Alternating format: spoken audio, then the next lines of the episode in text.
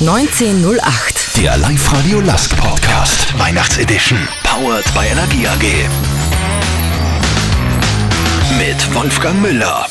Ja, servus, grüß dich, hallo, herzlich willkommen zum Live-Radio Lask Podcast 1908. Beim letzten des Jahres und der Christkindl-Ausgabe bei mir zu Gast Christian Zentl von der Fanplattform seit 1908. Servus Christian, super, dass du da bist. Ja, hallo Wolfi, freut mich, dass ich wieder dabei sein kann.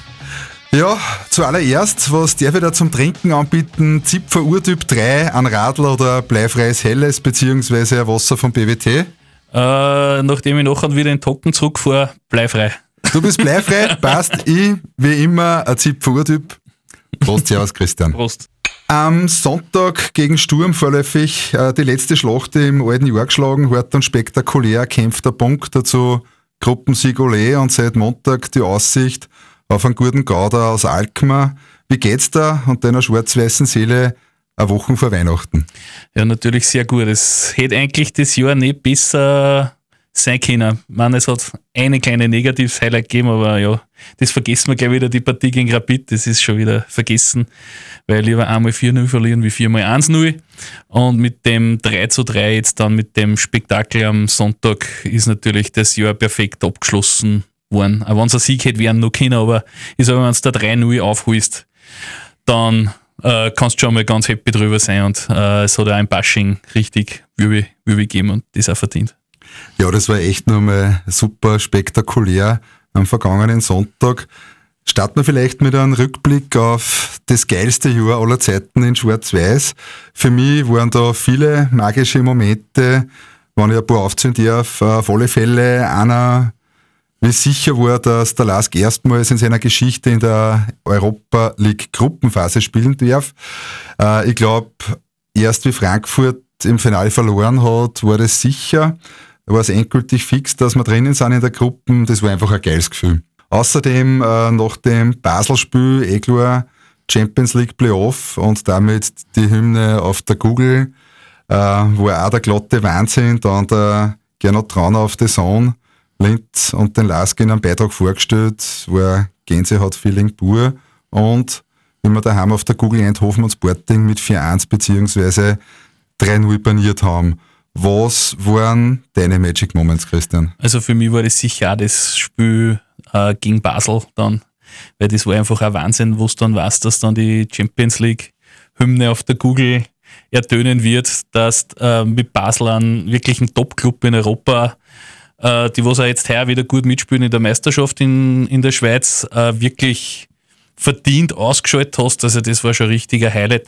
Und für mich war bei der letzten, also im Frühjahr, wie, wie wir dann Vizemeister waren sind, ich sage immer Meister der Herzen hinter dem Kommerzverein aus Salzburg, äh, war für mich eigentlich fast das Highlight des Jahres. Er war jetzt Euroleague und hin und her, aber Zweiter in der Meisterschaft, das ist schon richtig geil, weil da, da hast so viele Spiele, wo du das ganze Jahr beweisen musst. Euroleague, da, da hat man eh gesehen, in Lissabon, da dann Kleinigkeiten entscheiden und eine Meisterschaft, da musst du halt trotzdem ein ganzes Jahr konstant spielen und dass wir da als äh, Lask Vizemeister geworden sind, war für mich fast eigentlich die größte Leistung, was wir her geschafft haben. Absolut. Bundesliga muss man da natürlich auch hervorstreichen. Ich habe jetzt vier internationale äh, Highlights für, für mich gesetzt. Äh, stimmt, Bundesliga, da muss ich auch jetzt äh, noch immer wieder Wochen für Wochen den Kopf schütteln äh, wie souverän wir da durchmarschieren, trotz der mehrfachen Belastung, die wir auch haben mit Euroleague und Cup und so weiter und so fort. Nur zwei Punkte hinter den Bullen ist echt der Wahnsinn. Salzburg haben wir fast daheim geschlagen, nach 2-0-Führung. Auswärts Punkte Maximum, muss man sich vorstellen. Sturm, Rapid und Austria geschlagen. Als Draufkopf souverän noch im Cup weiterkommen. Eigentlich könnte man mit einer Liste der heurigen Leistungen die ganze Sendung eine halbe Stunde füllen zusammengefasst 31 Pflichtspiele seit Saisonbeginn, 22 Siege, 4 Unentschieden, 5 Niederlagen, ist eigentlich nicht zum Backen, oder? Ja, das ist unfassbar. Also kann man fast nicht glauben und das mit einem relativ überschaubaren Budget nämlich auch. Genau, und auch von der Kadergröße her. Also man hat irgendwie das Gefühl, die Burschen wachsen sogar an ihrer Aufgabe. Der Trainer spricht da immer wieder vom nächsten Level, den er setzt. Geil, was die abliefern, oder? Ja, das ist unfassbar. Da merkt man, Team Spirit ist auch in der heutigen Zeit vom Fußball noch einiges wert. Zum Trainer vielleicht einmal kurz. Äh, neben seinen coolen und markigen Sprüchen macht er offensichtlich einen sehr, sehr guten Job. Äh, er bricht mit der Mannschaft, wir haben es eh gerade angesprochen, gerade alle Vereinsrekorde. Er hat das System vom Oliver Glasner weiterentwickelt, meiner Meinung nach. Er scheint es gut zu moderieren, auch im Team, weil wo vielleicht spielen, spielen natürlich dann ein paar auch nicht.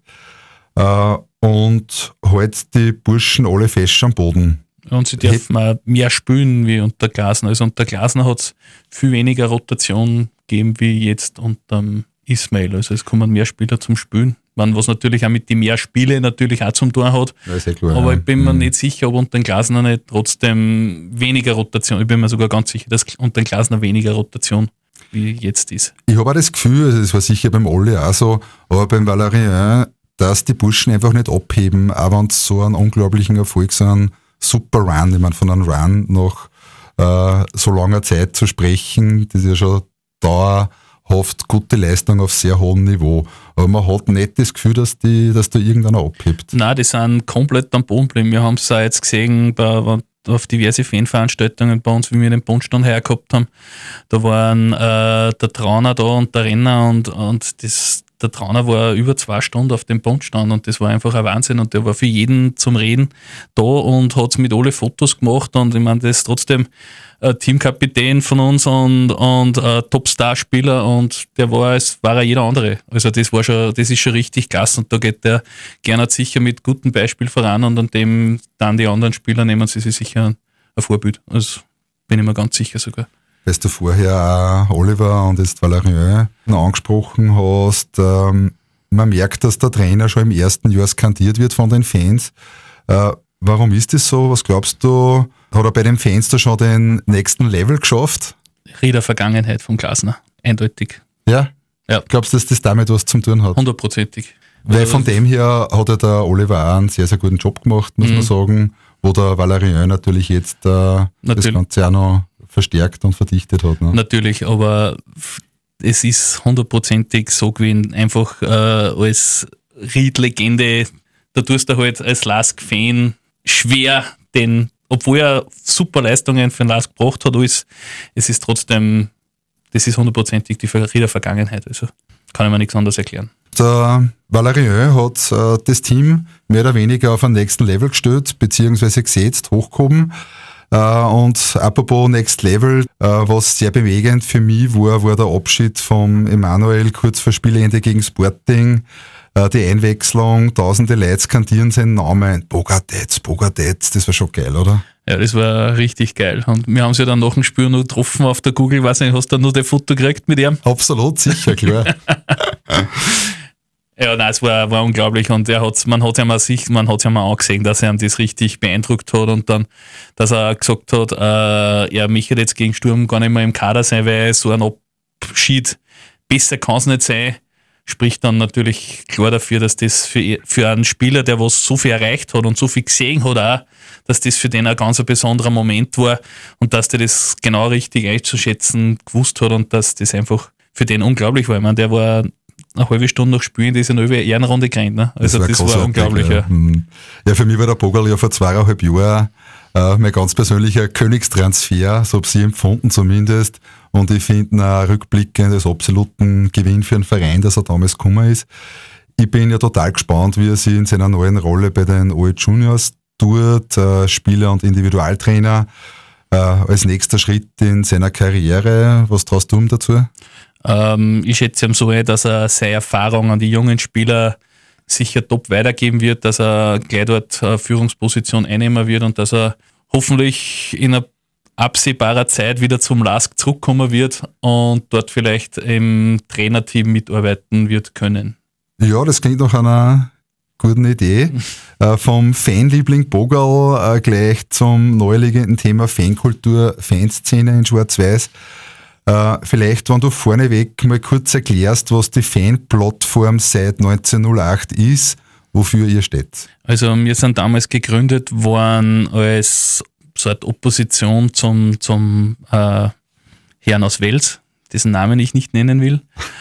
Und wir haben eigentlich am Anfang immer nur äh, Bericht, also wir haben Berichte über den Lask gemacht. Wir haben die, die Fans zu Wort kommen lassen und dann haben wir sie einfach sogar so entwickelt zum einzigen äh, Medienorgan, was über den Lask eigentlich nur berichtet hat, weil wie der Lask dann abgestürzt ist in die Regionalliga, äh, da waren, sind wir auf der Pressetribüne eigentlich fast nicht mehr alleine gesessen. Also, und da waren wir eigentlich die einzige Informationsquelle, für, für die Lask-Fans und da haben wir sie eigentlich auch ganz gut etablieren können und wir machen äh, Veranstaltungen, eben Charity-Aktion haben wir jetzt gerade gehabt, wieder für einen Bundstand für die Herzkinder, wo wir heuer... Du habt relativ viel Geld eingenommen? 3719 Euro in... Gratuliere. Ja, danke, in, eigentlich von, von 16 Uhr bis 21 Uhr, ist in knapp fünf Stunden. Also ist schon eine coole Sache und dann haben wir so ein Taturnier für Fans, für Fanclubs organisieren wir und eben wir haben weiterhin Blogs, wir haben einen Live-Ticker von eigentlich jedem Spiel auswärts und daheim. Und ja, Facebook-Seiten natürlich, was sehr aktiv betreut wird.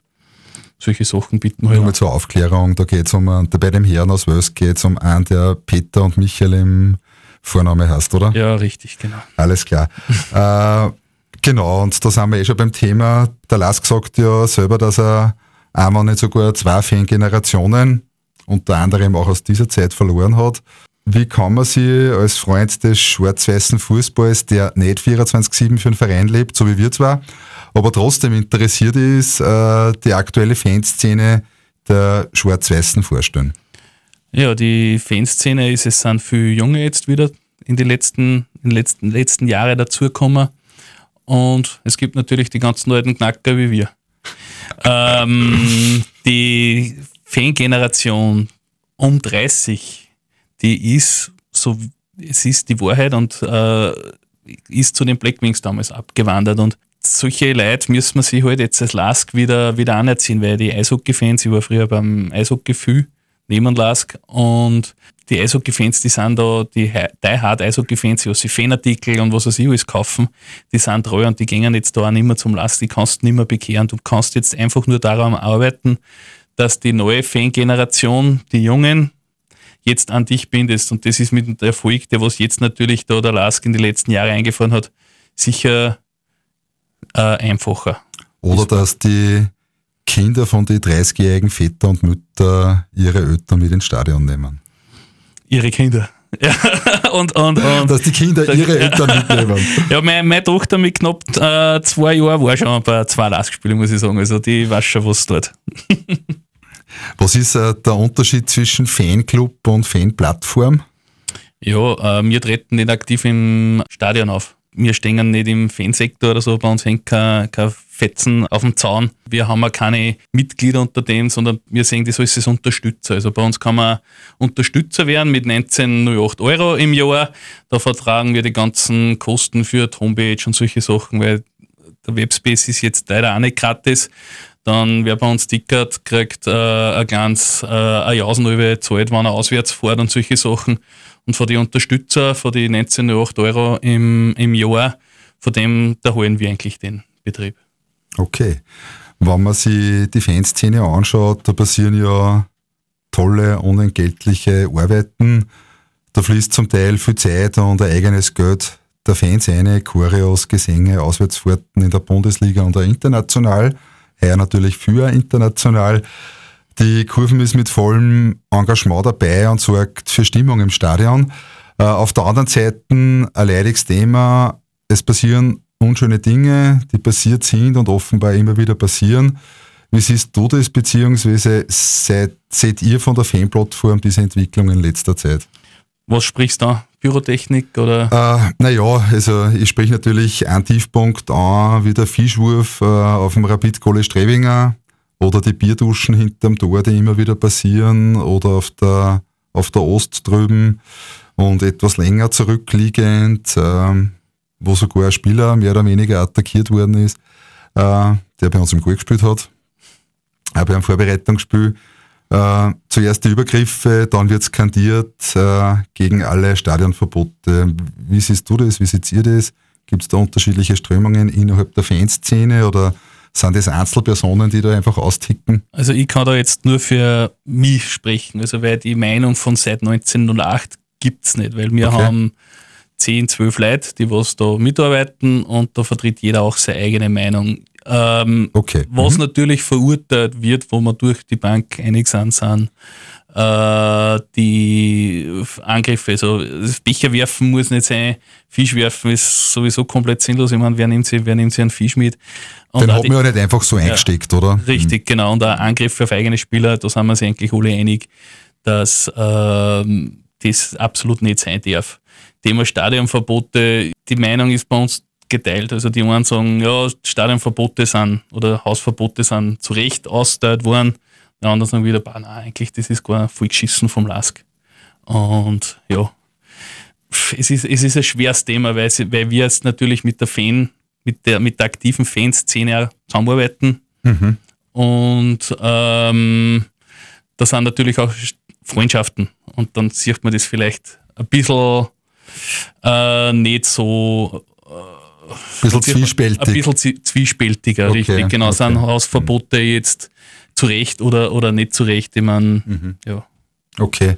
das Da sind wir schon beim Thema von der Vereinslinie. Ja. Äh, was sagst du in dem Zusammenhang zur Linie des Vereins? Der Präsident hat ja beim letzten Podcast vor zwei Wochen gesagt, äh, wie sehr die Leistung der Fans und da hat er auch die Landstraßler besonders hervorgehoben schätzt und auch euch von äh, der Fanplattform. Härte zeigt er aber, wenn Grenzen überschritten werden, wie zum Beispiel, dass man das Spielfeld betritt. Also er hat auch gesagt, es gibt eine Demarkationslinie und das ist der Spielfeldrand. Äh, er hat gesagt, Klarheit vor Harmonie. Passt deiner Meinung nach eine Vereinslinie, die so hart ist? Wenn ja, warum? Beziehungsweise, wenn nein, warum nicht? ich möchte keine Verhältnisse haben, wie bei Rapid ist, wo die, äh, wo die Fans eigentlich fast mitbestimmen, wo teilweise äh, Spielerkarrieren bis beim Entropis zerstört werden vom Fansekt, wo VIP-Clubs gestürmt werden und Anführungszeichen, da Transparente hängen, die was nicht der Fanlinie entsprechen. Natürlich sollte der Lask äh, klar auftreten gegenüber Leuten, die was sie nicht zu benehmen wissen im Stadion und das dann auch rigoros durchziehen. Und dann sollen sie äh, wirklich eine klare Linie sagen und das und das nicht weiter. Also da, da stehe ich schon äh, auf Seiten des Vereins, dass äh, Leute, die was dann ausgeforscht werden, wenn sie sich dementsprechend nicht verhalten haben, zur Verantwortung gezogen werden. Findest du, dass äh, genügend Kommunikation zwischen Verein und den Fans stattfindet oder gehört da mehr gemacht? Äh, ich meine, ich sage jetzt ein paar Beispiele, Eindhoven oder überhaupt die Auswärtspartien oder euch äh, Weihnachtsbunsch, von dem du vorher gesprochen hast. Ähm, da habe ich das Gefühl gehabt, ähm, die Chemie passt, da ist eine gute Chemie auch zwischen Verein und, äh, und den Fans. der Verein und die Fans reden miteinander. Ich denke, dass äh, da gut miteinander gearbeitet wird. Es gibt natürlich sicher immer wieder da und dort Verbesserungen, aber ich sage einmal, es wird dran gearbeitet und äh, dass wir dann wirklich alle an einem Strang ziehen und ich denke, dass da beide Seiten sehr bemüht sind. Danke mal für den Einblick äh, in nicht so einfache Themen. So, wie gesagt, das ist ja auch Sinn und Zweck, dass wir da ein bisschen hinter den Vorhang schauen, jetzt auch bei den Fans und nicht nur bei den sportlich Verantwortlichen und bei den Vereinsverantwortlichen. Gehen wir vielleicht zurück zum Sportlichen und zwar zum Zeitpunkt äh, zu, zu der Phase vor dem Valerian Ismail. Man kann es ja gar nicht glauben, es hat heuer tatsächlich eine Zeit gegeben, wo der Valerian noch gar nicht da war. Äh, was ist dir durch den Kopf gegangen, wie wir in der zweiten Saison im Oberhaus gleich den Vizemeister klar gemacht haben? Das war für mich eigentlich fast das größte Highlight des Jahres, dass wir Vizemeister geworden sind. Weil so gut waren wir schon ewig nicht mehr. Und äh, mit dem fünft oder sechs höchsten Budgets zweit, zweitbeste Mannschaft in Österreich zu werden, äh, war, war absoluter Wahnsinn. Und es war wirklich, wirklich richtig, richtig geil. Man kann sich an den April nur erinnern, der war ja eigentlich zum Vergessen. Wenn du dich zurückerinnerst, äh, also das hat ja irgendwie ausgeschaut, wie wenn uns da, wie wenn uns da die Luft ausgegangen. Unglückliche Cup-Niederlage daheim gegen Rapid, Öferkremme, Äh, dann Niederlage gegen Salzburg, Unentschieden St. Pölten und Austria, Niederlage Sturm. Parallel dazu hat der Oliver Glasner nach vier Jahren seinen Abschied bekannt gegeben. Also der Teufel auf meiner Schulter, der hat mir schon Zweifel eingeflüstert. Wie geht's weiter? Schaffen wir das? Wie hast du das erlebt? Aber das spricht ja dann wieder für die Mannschaft, denke ich, dass es aus diesem kleinen Loch, und das hat jede Mannschaft, das, das es nicht, außer du bist Salzburg, äh, dass sie sich aus denen wieder ausgezogen haben und dass dann nochmal viel Gas gegeben haben und dass dann wirklich das Ziel Vizemeister nur erreicht worden ist. Und ich finde das auch super, dass der Glasner das auch vorher schon kommuniziert hat, hey, ich wechselt, ich bin nur mal bis Ende der Saison da, dass da auch schon Klarheit äh, war, weil ich glaube, dass das sicher auch der Mannschaft geholfen hat.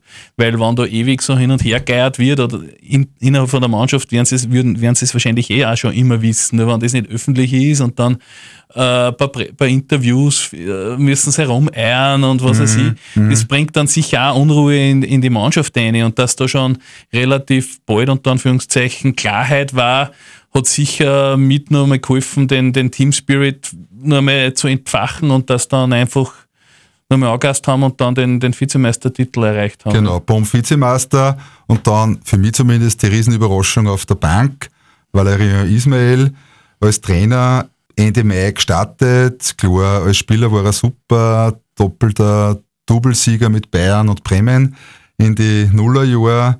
Dazu der Abgang vom Joao Victor, vor der Tür Doppel- und Dreifach Belastung oder Belohnung, wie man es sieht, mit fixer Euroleague-Teilnahme bis Jahresende, das haben wir ja da schon gewusst, und eventuell sogar Champions League. Was hast du von dieser Saison erwartet? Ich habe mir gedacht, hoffentlich können wir das bestätigen. Ja. Ähm, ich habe nicht mit dem gerechnet, dass äh, so gut rennen wird. Also ich habe gehofft natürlich wieder äh, oberes Playoff, dass wir da, also Meisterplayoff, dass wir dabei sind, dass wir in der Euroleague ein paar gute Spiele spielen und dass wir im Cup überwintern. Also das kann man sich als Vizemeister schon erwarten. Da muss man dann schon mit breiter Brust auftreten, weil Nudelmannschaft sind wir auch nicht. Und äh, da muss dann schon mit dem, mit dem Ziel in die Meisterschaft gehen, dass zumindest das ungefähr bestätigst. Ja, ich habe ehrlich gesagt gehofft, äh, das LASK-Management wird schon wissen, was tut und hoffen wir, dass wir also halbwegs gute Saison spielen mit der Mehrfachbelastung. Also ich war da wirklich ein bisschen skeptisch, wie das weitergeht. Äh, und dann sind wir natürlich unglaublich positiv überrascht worden von dem Run äh, im Herbst. Hat aber auch Rückschläge gegeben, und zwar ein paar Knackquatschen, zumindest aus meiner Sicht haben wir schon gekriegt. Zuerst einmal die, ähm, der Wechsel vom Ullmann, dann die Ramsey-Verletzung, zum Glück kommt er jetzt wieder zurück, der Christian Reimsebner. Dann noch die Brückepartie, die wirklich äh, zart war, ja. Und dann das unglückliche Spiel in Sporting, wo wir als bessere Mannschaft verloren haben. Also ich habe ehrlich gesagt äh, vor dem Auswärtsspiel in Eindhoven, wo wir ja beide waren, äh, nicht wirklich mit einem 16. Finale gerechnet, weil der Stand und dann zweimal Eindhoven, die vermeintlich bessere Mannschaft, dann in der Mitte äh, von der Gruppenphase zusammen Hast du da irgendwann einmal Angst vor einem Leistungseinbruch in der Phase gehabt äh, oder nicht? Vor einem Einbruch nicht, aber vielleicht, dass eher, ja, jetzt fangen wir vielleicht ein bisschen unentschieden zu spielen an oder was auch immer.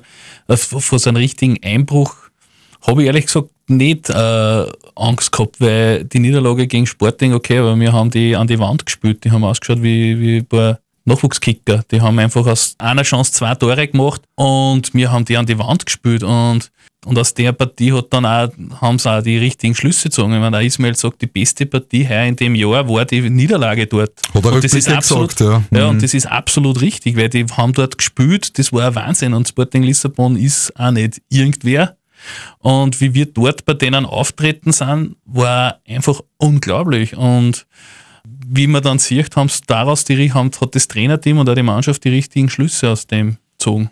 Ja, und dann ist eh der Euroleague-Wahnsinn mit drei Siegen ja. in Folge passiert. Gruppensieg, genau. Thema 16. Finale Gegner AZ Alkmaar 1981 Meister und UEFA Cup Finalist, habe ich mal ausgeschrieben.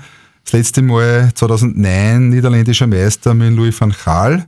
Jetzt 74 Millionen Marktwert, eine junge Truppen, offensiv stark.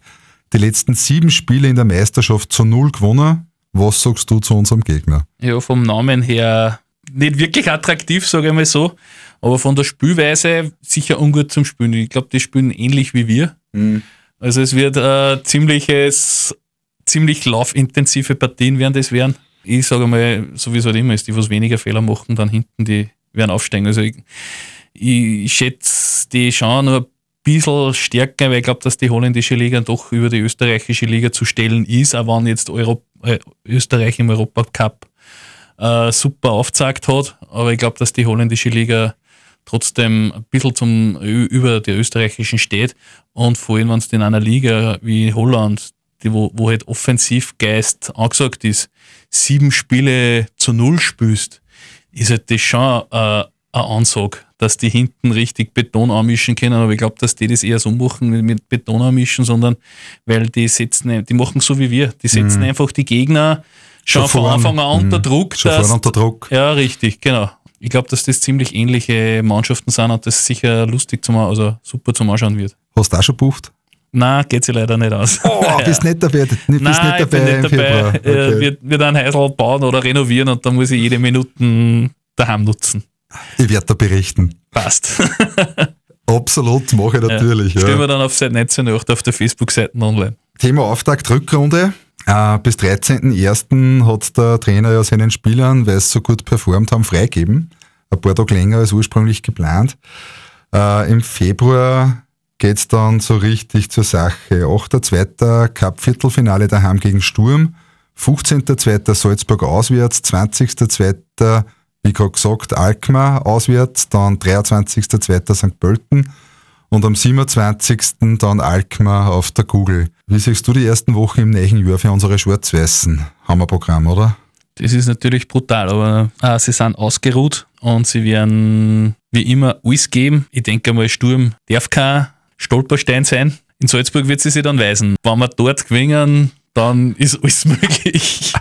Wir nehmen das jetzt nicht im Mund, dass wir beide ja. denken, was dann möglich ist. Ja. Also wenn wir dort gewinnen, ich glaube, dann werden die Salzburger schon richtig ein bisschen einen Spitz in der Hosen haben. Und dann ist alles zum Schaffen. Europapokal habe ich jetzt erst gesagt, 50-50 Chance. St. Pölten hat jetzt einen guten Lauf gehabt, also die darfst du auch nicht unterschätzen. Also es sind sicher lauter harte Gegner, aber wenn du da dann gut drüber kommst mit fünf Siegen, dann passt es. Im neuen Jahr ist ja nicht nur Trainingsauftakt, sondern auch Transferfenster 7.1. bis 6.2. Der Großteil unseres Kaders hat ja langfristige Verträge abgeschlossen, dran sogar bis 2024. Äh, wer glaubst, wird bleiben? Wer wird trotz langfristigen Vertrag gehen? Und wer glaubst, wird dazukommen? Ich kann es nicht sagen. Also ich, ich hoffe, dass alle bleiben weil es einfach lauter, lauter geile Typen sind. Also ich wüsste jetzt nicht, äh, wer wechseln könnte oder sollte. Wenn jetzt haben sie jetzt natürlich in der, in der Euroleague äh, einige Spieler in die, in die Auslage gespielt. Allen voran der Ramftl, der was ein Wahnsinn war, der was, glaube ich, einer von den besten Euroleague-Spieler überhaupt war, von den Statistiken her und auch wie sie der gegeben hat. Also der hat sich sicher in der Auslage gespielt. Und ich, meine, ich würde es ja mal vergonnen, dass er in, in einer, in einer Top-Liga wechselt. Ich hoffe, dass alle da bleiben. Aber wenn, wenn er einen Wechsel vorstellen könnte, der was sich da wirklich ins Voll ausgespielt hat, dann war das meiner Meinung nach ein Ranftel. Weil gute Außenverteidiger werden auch international gesucht. Das wird halt in, uns sehr weh da. Wer kommt? Keine Ahnung, ich vertraue da voll auf Jürgen Werner und am Valerie Ismail drei Leute äh, sind ja immer wieder genannt worden, vom Alltag der Gebauer, der Royer von Red Bull New York und der Hussein Balic von St. Pölten sind immer wieder im Gespräch. Vielleicht kommt ja der eine oder andere von den genannten. Spannend finde ich auch, ob der Alex Schlager, ich hoffe äh, dass er bleibt, äh, aber auch von einer anderen Liga abgeworben wird. Ähm, hoffentlich nicht. Was sagst du dazu? vom Namen her ist sicher der bekannteste. Der Royer hat jetzt lange in Amerika gespielt. Wird sicher mit seiner Erfahrung in Verein helfen, wie spielerisch ausschaut. Ich meine, er hat in, in Amerika eigentlich ganz gut performt. Ob er zum Verein, ob er zu der Spielweise wirklich passt, äh, die was wir haben, kann ich jetzt schwer beurteilen bei den anderen zwei. Und den Alex Schlager, den halten wir beide fest, dass er bleibt, oder? Ja, sicher. Die Nummer 1 in Österreich muss beim Lask bleiben. Gibt gar nicht, gibt gar keine, da gibt es keine zweite Meinung. Ja, bleibt auf alle Fälle spannend. Thema Zukunft. Äh, wo glaubst du, geht die Reise im nächsten Jahr äh, mit den Schwarz-Weißen hin, außer im Februar nach Holland? Eine neue Dekade fängt an.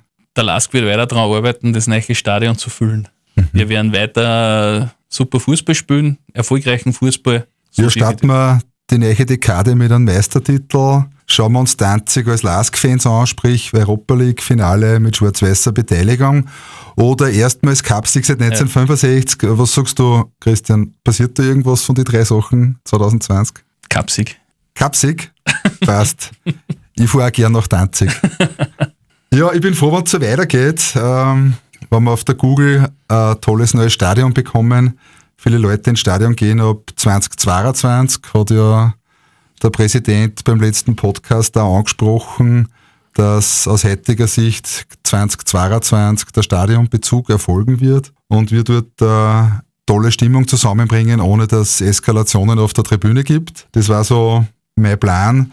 Apropos Stadion, was sagst du zur aktuellen Entwicklung rund ums Stadion?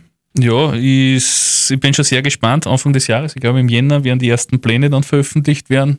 Was man so in die diversen Foren lässt, wird äh, Spielfeld angeblich, also das geplante Spielfeld zu drehen. Kann ich mir zwar da noch nicht ganz vorstellen, wie das dann dort ausschauen wird, aber ich bin mir da ziemlich sicher, dass Gruber und Co. da voll auf Schiene sind. Ich glaube auch, dass die da einen guten Plan haben. Mhm. Ja, ich bin gespannt auf unser Schmuckkästchen auf der Google. Hoffentlich können äh, Sigmund Gruber und Jürgen Werner gemeinsam mit dem Valerian noch einige Zeit in Ruhe das Erfolgskonzept in Schwarz-Weiß verfeinern, den LASK über die nächsten Jahre als wichtige Kraft im heimischen Fußball weiterentwickeln. Das waren so meine Wünsche an Serige Christkindl.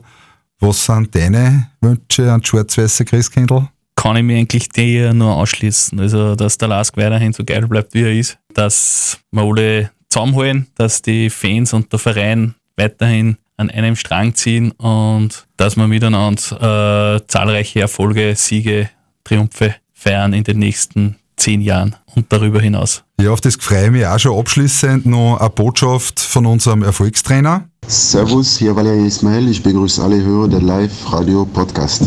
Ich wünsche euch alle besinnliche Weihnachtszeit mit der Familie, frohe Weihnachten und einen guten Rutsch im neuen Jahr. Dem möchten wir uns natürlich gerne anschließen. Danke für das wie immer nette und informative Gespräch, Christian. Dir und deiner Familie, der Live-Radio-Podcast-Gemeinde und natürlich allen Schwarz-Weißen eine schöne Zeit, ein frohes Fest und einen guten Rutsch in ein grandioses Jahr 2020 das möchte ich auch wünschen. Danke, Wolfi, dass ich wieder da sein habe können. Ist wie immer richtig lustig und es, ich finde es cool von Live-Radio, dass sie da dem Lask oder den Lask-Fans hier eine Stimme geben, dass wir sie da präsentieren dürfen, alle miteinander und dass wir äh, sagen können, dass auch die Lask-Fanszene lebt. Und ich möchte natürlich auch alle Schwarz-Weißen und äh, nicht Schwarz-Weißen, die was uns dazuhören, schöne Feiertag und einen guten Rutsch ins neue Jahr wünschen. Ja, und wir beide gehen jetzt noch auf einen Glühwein am Christkindlmarkt. Das ist eine gute Idee. 1908. Der Live-Radio Last Podcast. Weihnachtsedition. Powered by Energie AG.